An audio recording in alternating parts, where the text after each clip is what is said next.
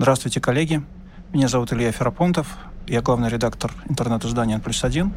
И это наш подкаст «Звуки науки». Слушайте.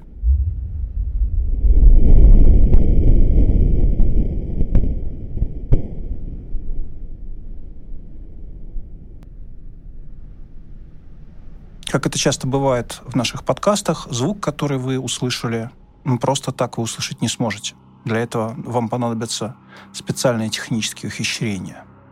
Это инфразвуковой удар, а, который аппаратура зафиксировала 15 февраля 2013 года, когда в атмосферу над Землей а, вошел знаменитый Челябинский метеорит.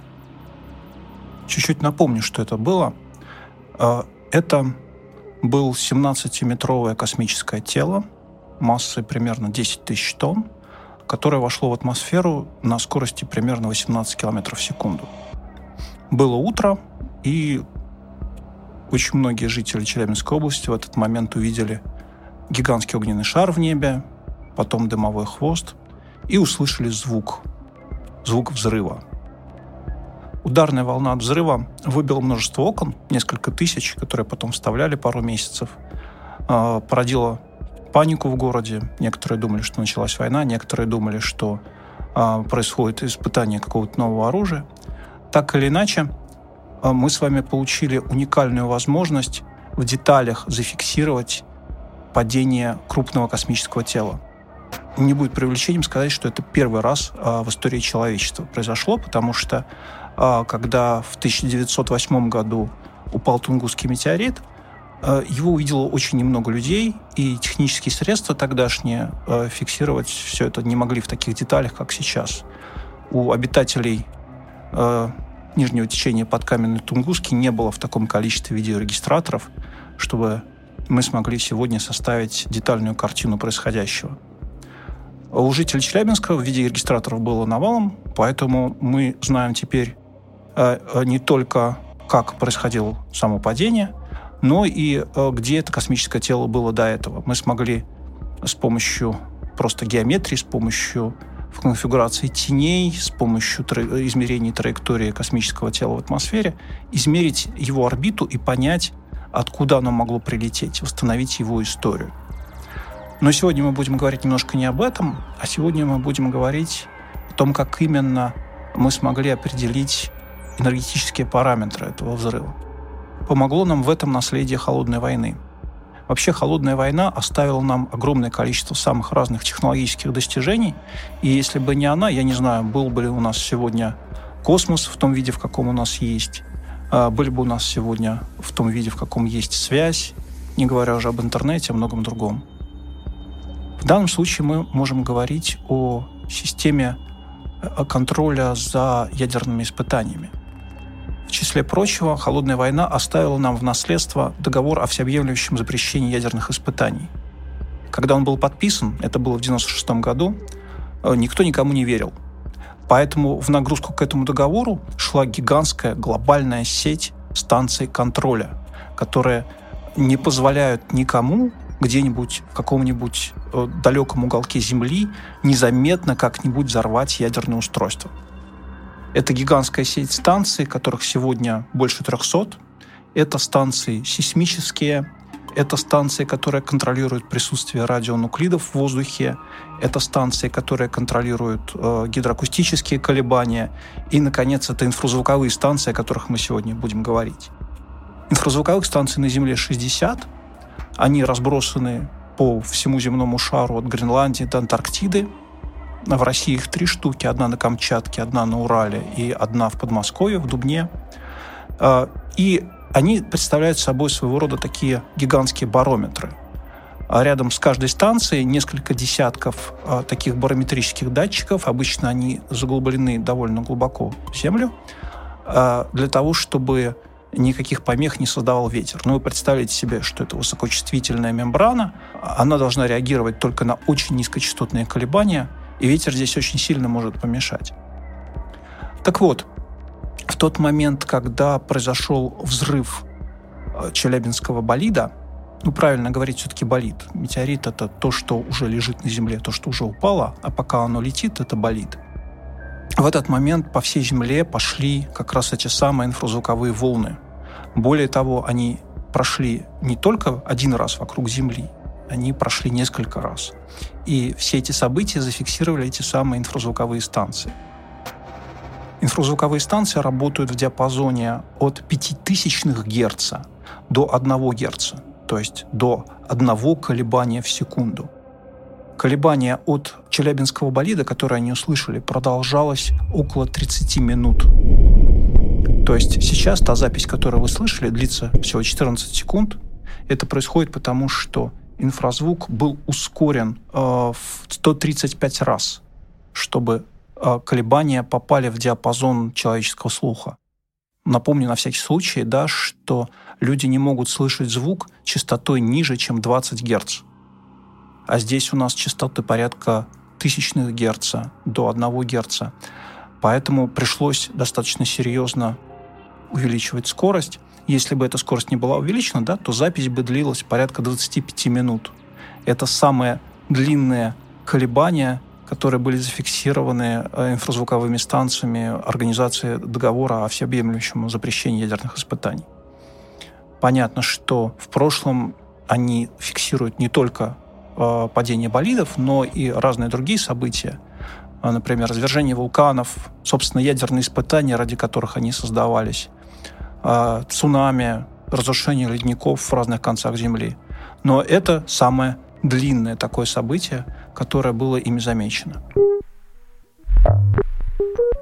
Инфразвуковые волны порождают не только падение астероидов, но и множество разных других явлений, от взрыва каких-нибудь а, складов боеприпасов до извержений вулканов, цунами, разрушения ледников и так далее. Послушайте, например, как звучит извержение вулкана Кальбуко в Чили, которое произошло 22 апреля 2015 года.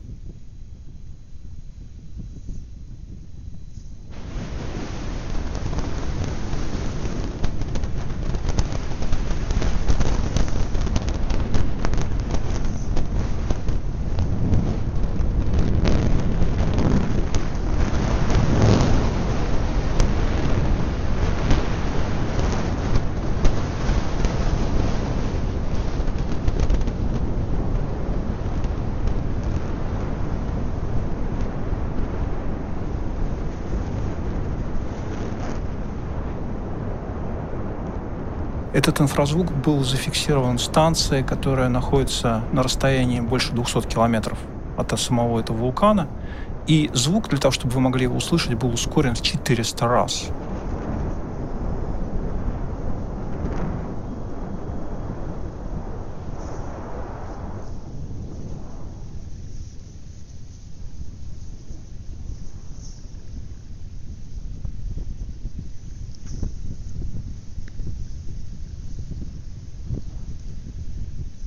На Землю постоянно сыпется космическая пыль.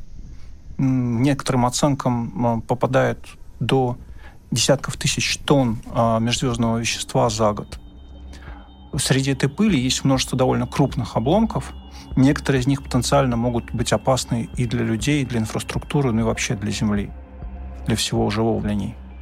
А, на самом деле падение метеоритов достаточно частое событие, Просто большинство из них происходит либо над океанами, либо над довольно слабо заселенными районами. А, но благодаря тому наследию холодной войны, о котором мы с вами говорили, мы сейчас можем видеть довольно многое. Мы сейчас можем фиксировать эти события тогда, когда они происходят даже где-то далеко. Ну, например, а, в декабре 2018 года над Беринговым проливом взорвался довольно крупный астероид. А, мощность взрыва была примерно 173 килотонны. И это событие зафиксировали, с одной стороны, инфразвуковые станции, о которых я уже говорил, а с другой стороны, а, сам болид в процессе своего вторжения в атмосферу Земли зафиксировал японский спутник дистанционного зондирования Земли Химавари. И у нас есть снимок этого дымного хвоста, который он за собой оставил. Таким образом, даже очень далеко от э, любого жилья человеческого, далеко от глаз людей, мы можем видеть эти события. Вообще надо сказать, что каждый год, наверное, по десятку э, довольно крупных астероидов входит в атмосферу Земли, происходит взрыв, там порядка одной килотонны, например. А, скажем, за период с 1988 года по апрель 2019 было зафиксировано примерно 640 а, взрывов астероидов в атмосфере с мощностью выше 1,1 килотонны. И нужно понимать, да, что это все-таки еще не все э, случаи падения э, крупных обломков. Э, наверняка их еще больше. Просто не все из них оказываются в зоне доступа, в, в зоне видимости тех или иных станций. Ну, могут спросить, почему мы тогда не можем предсказывать падение астероидов, почему э, они сыпятся нам как снег на голову, как в случае с Челябинском, например. Э, я понимаю, что могут звучать там риторические вопросы, почему астрономы нас не предупредили. Мы бы могли хотя бы в подвал спрятаться, условно говоря, нас не порезало бы осколками стекла. Ответ на этот вопрос довольно простой. Дело в том, что астрономы могут видеть астероиды э, в оптическом диапазоне в основном. То есть они смотрят просто в обычные оптические телескопы. И в этом случае они оказываются наполовину слепы. Все, что прилетает к нам со стороны Солнца, мы увидеть не можем, потому что туда не смогут, не могут смотреть телескопы. Телескопы э, не могут видеть днем. И в случае с Челябинским метеоритом произошло ровно это. Он прилетел на рассвете, тогда, когда солнце уже встало, и, соответственно, никакие телескопы, которые могли бы его увидеть заранее, за часы, за минуты, за секунды, э, не смогли бы его увидеть в любом случае. Есть другие способы наблюдения за астероидами, есть способы э, зондирования с помощью радаров, но, к сожалению, они эффективны только тогда, когда мы точно знаем, где тот или иной астероид находится. Можно даже увидеть форму астероида, зафиксировать скорость его вращения, но это возможно только тогда, когда радар направлен в нужную точку никакой радар не в силах обшаривать э, десятки квадратных градусов неба, чтобы найти тот астероид, о котором мы еще ничего не знаем. Спасти нас в этом случае могли бы космические телескопы. Есть множество разных проектов, которые предполагают выведение на околоземную орбиту с двух сторон от Земли двух телескопов, которые бы смотрели на Землю со стороны. Тогда для таких телескопов Солнце не было бы препятствием, мы могли бы видеть, а, как какие-то астероиды подлетают к нам и, соответственно, предупреждать. Но опять же, в этом случае речь идет в первую очередь о относительно небольших телах, как говорят астрономы, декаметрового размера, то есть размером несколько десятков метров, ну как в случае с Челябинским метеоритом. Есть еще одна небольшая деталь. Дело в том, что до последнего времени астрономы считали, что космические тела размером там, 10, 20, 30 метров а, в общем, не опасны для Земли. Они, как и объекты меньшего размера, должны просто целиком взрываться и рассыпаться на большой высоте, ничем э, населению Земли не угрожая. Но в случае с Челябинском стало понятно, что теоретически они могут нанести довольно существенный ущерб, если они окажутся в неудачном месте. Собственно говоря, Челябинский метеорит не долетел до Земли, он взорвался на достаточно большой высоте, около 20 километров. До Земли добралась только ударная волна и довольно небольшое количество мелких обломков. Самый большой обломок, 640-килограммовый фрагмент, а, который упал в озеро и потом был оттуда выловлен, это, в общем, практически крохи по сравнению с изначальной массой, которая составляет 10 тысяч тонн. Но как мы с вами убедились на своем опыте, и 10-метровые тела, и 20-метровые тела, если они будут падать над городом, могут нанести довольно серьезный ущерб. Поэтому э, астрономы и политики начали обсуждать возможные варианты решения проблемы, и одним из вариантов может быть выведение космических телескопов э, на околосолнечную орбиту, чтобы они шли друг за другом один Э, перед Землей, другой сразу после нее, и смотрели на Землю со стороны. В этом случае Солнце не будет им мешать, не будет слепить их, и мы сможем увидеть за какое-то время достаточно крупные тела, которые э, неожиданно под, будут подбираться к Земле. Собственно, более крупные объекты э, размером больше километра такие объекты, которые могут привести там, к глобальной катастрофе, катастрофе регионального масштаба, к массовому вымиранию, вроде того э, астероида, который привел к вымиранию динозавров. Э, мы знаем практически все. Очень мала вероятность, что он выскочит неизвестно откуда внезапно, мы не сумеем отреагировать. Большинство крупных объектов класса Апофиса, э, класса других каких-то крупных тел, которые имеют размеры 100 э, метров и выше, мы отслеживаем достаточно хорошо и можем предсказывать э, какую-то опасную ситуацию за несколько лет.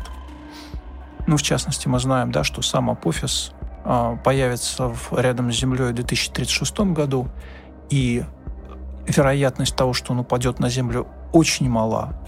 Но хотя нужно понимать, да, что вероятность этого может измениться и не только в меньшую сторону, но и в большую, потому что путешествуя по Солнечной системе, астероиды испытывают воздействие гравитации разных космических тел, могут сталкиваться друг с другом, и орбита их может постепенно меняться, в том числе и в невыгодную для нас сторону. После падения Челябинского метеорита прошло уже 6 лет, за это время политики, которые сразу после обещали довольно много, обещали, что будет созданы какие-то системы, какие-то средства предупреждения, средства, может быть, даже предотвращения падением крупных астероидов. А сейчас уже об этом не говорят, сейчас эта тема ушла с горизонта, и, соответственно, никто особо уже не стремится вложить а, в астрономические средства а, значительные деньги. Поэтому сейчас мы чаще всего узнаем о падениях метеоритов и астероидов постфактум, после того, как это произошло. Ну, например, с помощью инфразвуковых станций. Либо астрономы смотрят вслед астероидам, которые пролетели совсем рядом с Землей. Большая часть астероидов, которые пролетают сегодня близко к Земле, ближе, чем орбита Луны, мы открываем уже после того, как они пролетели рядом. Ну, будем надеяться, что рано или поздно политики и ученые смогут создать такую систему, которая сделает нашу жизнь более безопасной в долгосрочной перспективе. Потому что падение крупного астероида рано или поздно все равно произойдет. Об этом говорит теория вероятности. Спасибо. С вами был Илья Ферапонтов. Слушайте «Звуки науки».